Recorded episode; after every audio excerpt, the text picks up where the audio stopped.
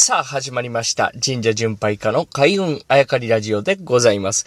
377回目、今日はですね、北海道で知った神社の重要性というお話をさせていただきたいと思います。えー北海道というのはですね、やはり神社巡拝家にとって、まあ、一つ、重要なあー地でありましたね。というのは、やはり、あの、アイヌの歴史が深い場所でありまして、神社というとですね、やはり150年前、明治になってから、まあ、その前に松前藩という藩がありましたが、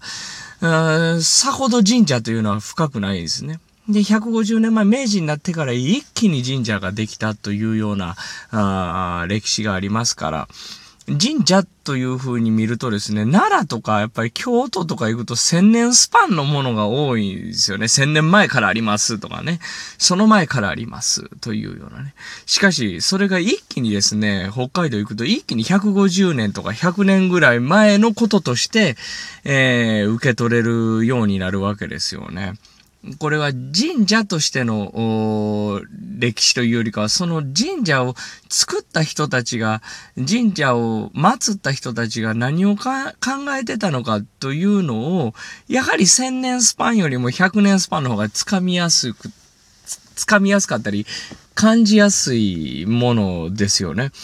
で、これ何を感じやすいというかというと、やっぱり、トンデン兵の人たちの思い、まあ、トンデン兵と一緒に来た家族の人たちとの思いというのを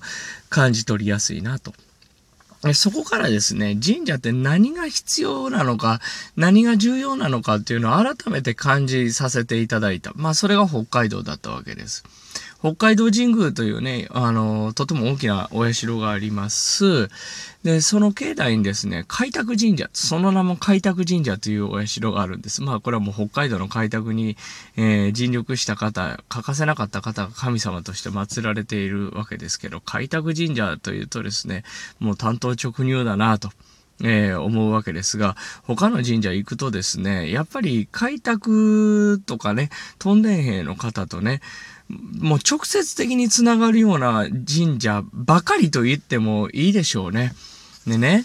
あの、全国神社巡拝してまして、どこが信仰心が熱いですかと言われると、大阪と北海道っていうのはすぐ出てくるんですね。大阪なんていうのはやっぱり商売のね、街だからでしょうね。やはり、神社の前、鳥居の前で皆さん必ず一礼していくようなイメージがあります。で、北海道の方もですね、やっぱりそんなイメージがあるんですけど、特にまだ、なんか、寄り合いとか集まりがあるような話を、神職の方とか地域の方とかから聞いたりしますね。で、これなぜかっていうとですね、開拓するときに、まず神社を建てる。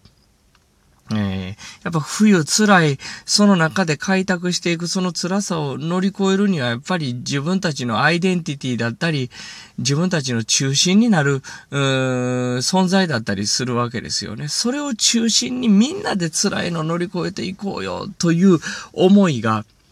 北海道の神社にはギュッと詰まっている感じがしますね。だから、未だにこう、全国見てもですね、コミュニティの中心というか、こう、人々の思いがあった。で、今もあるというのを、とてもこう、感じやすいって言ったら言葉がね、合ってるかわかりませんが、あそういったことをですね、目の当たりにしたのが北海道の神社だったなと思いますね。だから、北海道の神社から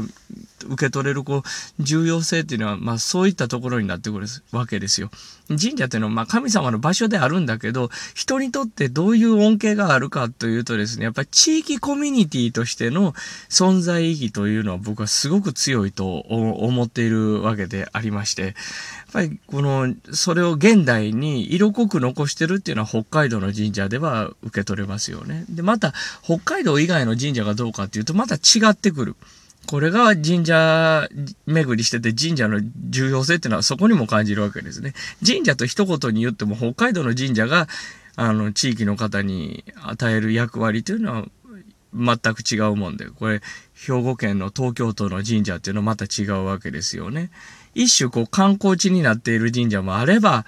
観光地と、観光地としてはですね、観光施設としては全く機能しないけれども、価値を見出せないけれども、地域の人々にとってはとても重要だというような神社もある。一言に神社といっても全然違う側面があるわけですよね。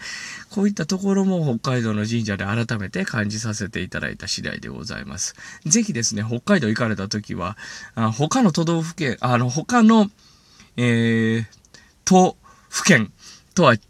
うというイメージをですね、頭にちょっと、頭の片隅、心の片隅に置いて参拝していただきたいものでございます。きっとですね、神社を祀った方たちの思いがすごくこう伝わってくる。そんでが北海道の神社だと思っております。ぜひご参拝いただきたいものです。